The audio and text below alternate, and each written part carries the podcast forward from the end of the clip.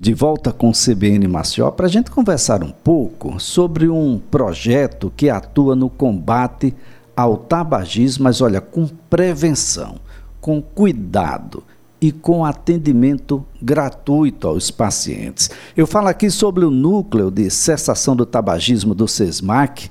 É uma iniciativa que tem parceria com o Centro de Pesquisas Clínicas Dr. Marco Mota, Hospital do Coração de Alagoas. E isso nos leva a uma memória muito triste, né, de quantas pessoas não só perderam a vida, mas ficaram sequeladas. São milhões delas, talvez bilhões delas no mundo inteiro. E há quem pense que a gente está livre desse mal. Infelizmente, ainda tem muita gente, mesmo avisada, além das desavisadas, que iniciam o, o, seu, o seu curso, o seu caminho para com o tabagismo, para com o ato de fumar. Mas quem vai conversar conosco é o cirurgião dentista, professor, coordenador do projeto de combate ao tabagismo, professor Marcílio Peixoto, que a gente agradece, viu, doutor, por estar conosco. Um bom dia. Bom dia, Elias. Bom dia a todos os ouvintes. É um, uma grande satisfação poder estar falando sobre um tema tão importante aqui na sua presença. Fico muito feliz. Bem, como é que está montado esse projeto e de que maneira ah, o projeto combate o tabagismo aqui no estado? Muito bem, o, o projeto ele, ele é o fruto de várias uniões, né? Eu, eu faço parte do curso de odontologia do SESMAC, que é, sempre teve o interesse de combater né, o fumo como uma causa importante para as patologias de, da boca como um todo.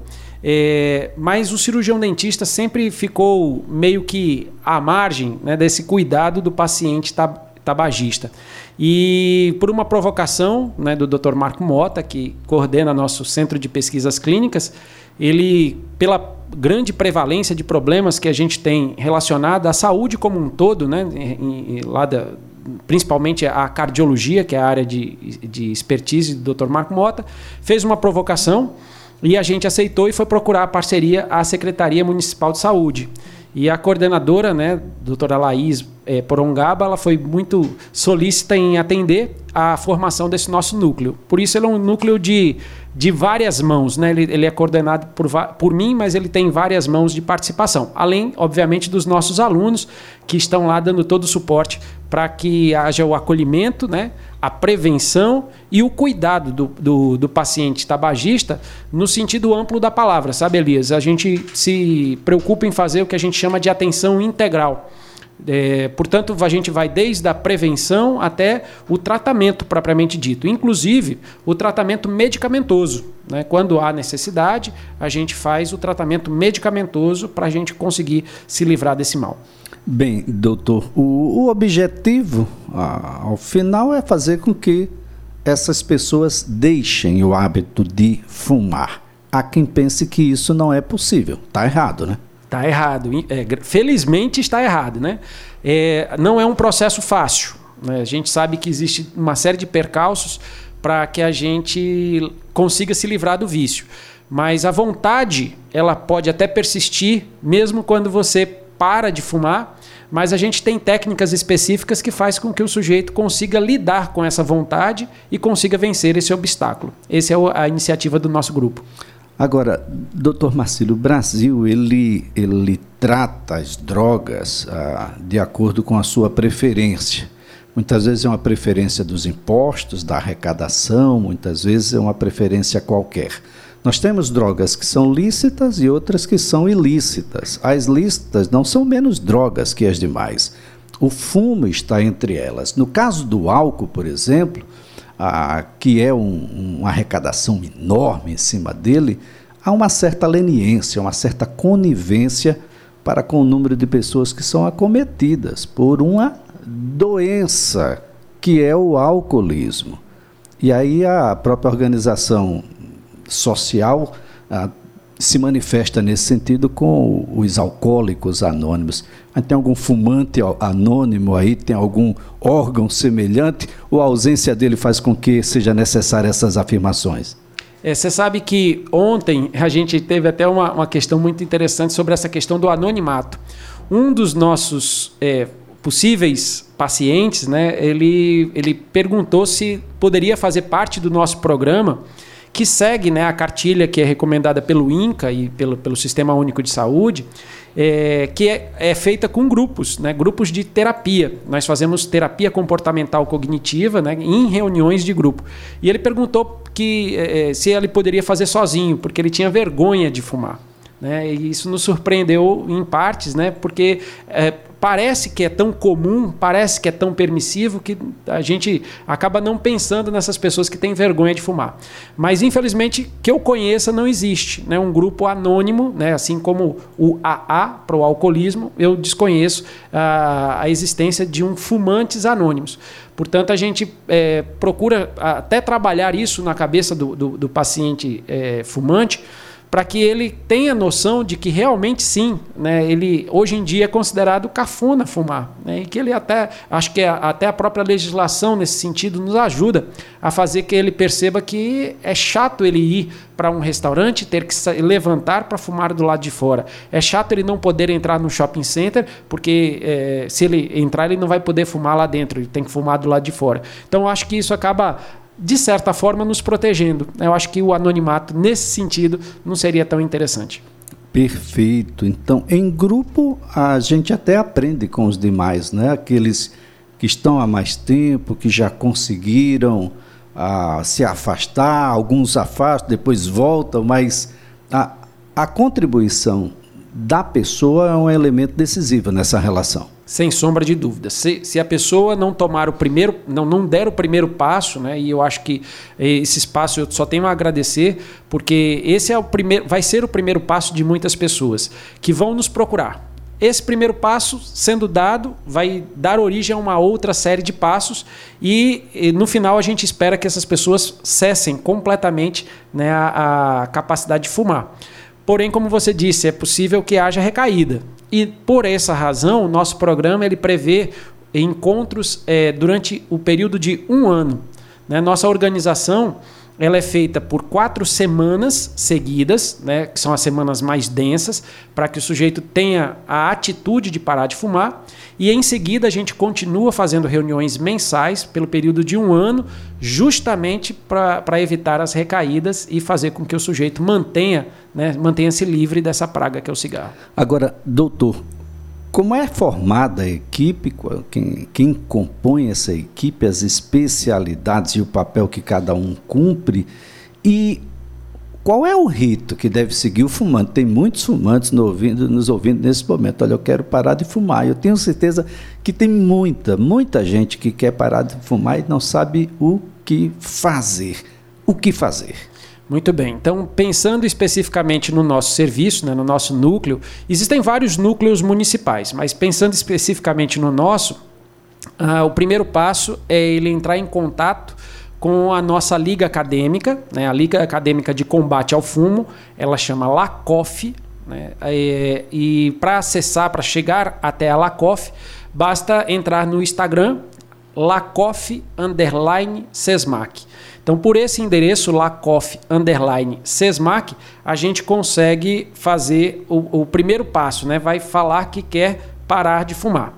A outra possibilidade seria entrar em contato com o WhatsApp ou ligando para esse número, que é o 991 81 2466. 99181 2466. Esse é o contato do Centro de Pesquisas Clínicas.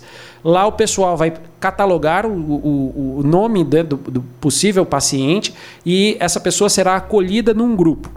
A partir desse momento, a gente vai marcar uma triagem em horários específicos que sejam é, é adequados tanto para nossa equipe, a minha equipe é, composta por mim como coordenador, a professora Valéria Dantas, que é nutricionista, e por alunos de vários cursos, né? alunos principalmente do curso de odontologia, mas também do curso de farmácia, do curso de nutrição, medicina e etc.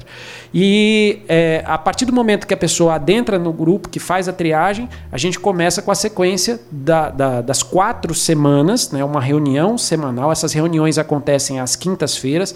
Por exemplo, hoje à noite a gente encerra nosso nosso grupo, né, num grupo que é, nos chamou muita atenção, teve muito sucesso, a gente conseguiu já até a semana passada. Hoje eu estou ansioso para saber como é que está. Hoje é a última reunião é, desse grupo, mas já, na, nós já conseguimos 75% de abandono né, nesse primeiro grupo, então foi uma taxa surpreendente. É, e eu espero que eles tenham se mantido né, fiéis. Hoje eu vou descobrir como é que eles estão. E uh, a gente termina e começa a cada mês uma nova rotina com um novo grupo. Esse grupo, como eu falei, ele fica fixo. São quatro semanas seguidas e depois, durante um ano, com reuniões mensais. Bem, professor, o cigarro, é claro, ele tenta se defender desses ataques mundiais que ocorrem há décadas e décadas e décadas, mas sempre foi uma indústria multibilionária, a muito recurso, com muita pesquisa de como driblar a sociedade que quer se livrar dele. E aí a gente tem agora uma versão, ah, bom, uma versão podemos dizer sem fumaça, doutor. Nós temos aí um cigarro que é proibido pela Anvisa, a sua presença é proibida no Brasil, embora ele seja hoje tão presente quanto o cigarro, que ainda consegue circular mesmo com restrições, mas é um cigarro tão cigarro quanto os demais, não é, doutor? Eu diria até mais, viu, Elias? Eu acho que ele é pior do que os próprios cigarros tradicionais. É, o fato das mentiras que rodam em cima do, do vape, né? O vape é uma, um nome é, importado que ficou errado, né? Porque vape é uma, é uma americanização do nome que é vaporizador pessoal. Seria pelo brasileiro seria, né? A gente chamar de VAP, mas é o vape para ficar bonito. É, tem chegado às escolas, tem chegado às academias, tem chegado nas faculdades, enfim, em qualquer lugar que a gente vá, a gente percebe com muita frequência o uso desse dispositivo. Muitas pessoas acreditam que ele só contém água né, dentro do seu interior, mas não, ele contém altíssimas taxas de nicotina e, como você falou muito bem, ele, eles são proibidos no Brasil, portanto, eles não têm nenhuma regulamentação. Quando a gente pensa no cigarro tradicional, a gente sabe né, o que tem de ruim lá dentro. É, é, é a gente tem a noção do que existe lá dentro. Nesses dispositivos eletrônicos, nós não temos nenhuma noção do que pode ter lá dentro. De forma que, além de nicotina, além de outros compostos químicos, como benzeno, como tolueno e etc., etc., a gente pode encontrar substâncias que possam causar traumas químicos direto. Né? Não, não falta na literatura relatos de pessoas que queimaram o pulmão, que queimaram a boca, enfim, tiveram várias complicações por causa do uso disso. E como você destacou muito bem, eles são proibidos e deveria haver uma fiscalização ainda mais rigorosa sobre esse tipo de, de, de, de serviço que esse aparelhinho é capaz de fazer. A indústria, como você muito bem coloca, ela se reinventa de forma muito, muito rápida, produzindo algo que tem um odor muito menos desagradável do que o cigarro comum, produzindo algo que não precisa do fósforo para acender, então ele está ligado o tempo todo, né? a ponto de eu, de eu poder te dar o relato de um, um aluno meu que chegava a dar 1.200 pitadas num cigarro desse eletrônico por dia, né? com quantidades desconhecidas de nicotina que nos assustam em relação a como é que a gente faz para eles pararem. E muito provavelmente com a capacidade de provocar dependência também multiplicada é tão grande quanto ou até pior. A gente tem bastante dificuldade, até primeiro para convencer as pessoas que são usuárias do dispositivo eletrônico para elas perceberem que elas estão fazendo algo que é nocivo à sua saúde. E segundo, realmente não existe técnica né, já preconizada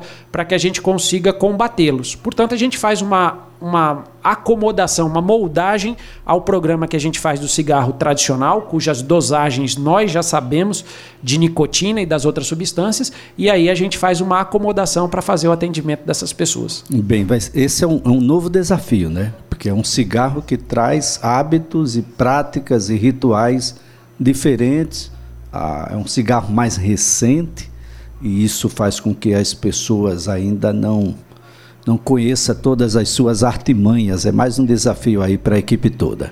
É mais um desafio. A gente, inclusive, está se preparando para, né? de forma geral, acho que o Brasil inteiro, o mundo todo, está se preparando. A gente já sabe, já tem muitos registros do, do, dos malefícios que ele é capaz de causar. Mas dizer para você que a gente já está confortável e já tem técnicas tão bem aplicáveis quanto ao cigarro tradicional, que é inicialmente nosso é, foco prioritário, a gente ainda não tem. Infelizmente, a gente ainda carece de muitos estudos para a gente poder desenvolver armas contra esse elemento nocivo. Bom, o melhor, na dúvida ou na certeza, é não experimentar, viu? Nem experimente. Esse é o elemento fundamental para a gente não estar tá um pouco mais adiante com problemas que são muitos, viu, gente? Ah, nós estamos falando aí sobre doenças respiratórias crônicas, cardiovasculares, doenças transmissíveis como tuberculose, tabagismo. Isso sem falar ah, de que isso já está ah, na sua mente. Você já sabe disso. Ah, do mesmo jeito que você procura informação sobre outra coisa, pode procurar sobre o vape ou sobre o VAP, ou sobre esse cigarro eletrônico que você tem aí. Olha, qualquer informação ah, sobre o núcleo aqui no SESMAC é o WhatsApp 99181 2466.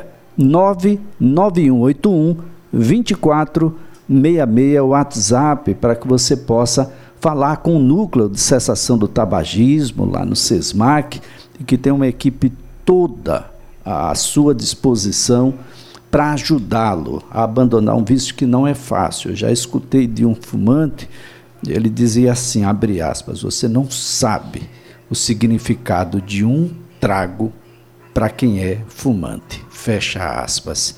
Mas ele sabe, porque ele sabe, ele quer largar. E a gente vai ajudar, não é, professor? Essa é a nossa ideia, Elias. A gente está muito feliz com os resultados que nós estamos tendo e a gente espera ajudar é, toda essa comunidade né, maceioense e, quiçá, alagoana que nos escuta é, da melhor forma possível, sabendo que o nosso inimigo não é um inimigo fácil de combater, mas um inimigo possível da gente combater e trazer saúde para todas as pessoas. Professor Marcílio Peixoto, foi um prazer tê-lo aqui. O prazer é todo meu, eu agradeço demais a, a sua participação aqui nesse projeto também. Sucesso a todos que estão no projeto de combate ao tabagismo, é o núcleo de cessação do tabagismo do SESMAC, nessa parceria aí com o Hospital do Coração de Alagoas, com o Centro de Pesquisas Clínicas, Dr. Marco Mota, de modo que todos se habilitem. Você tem alguma dúvida, você quer saber um pouco mais?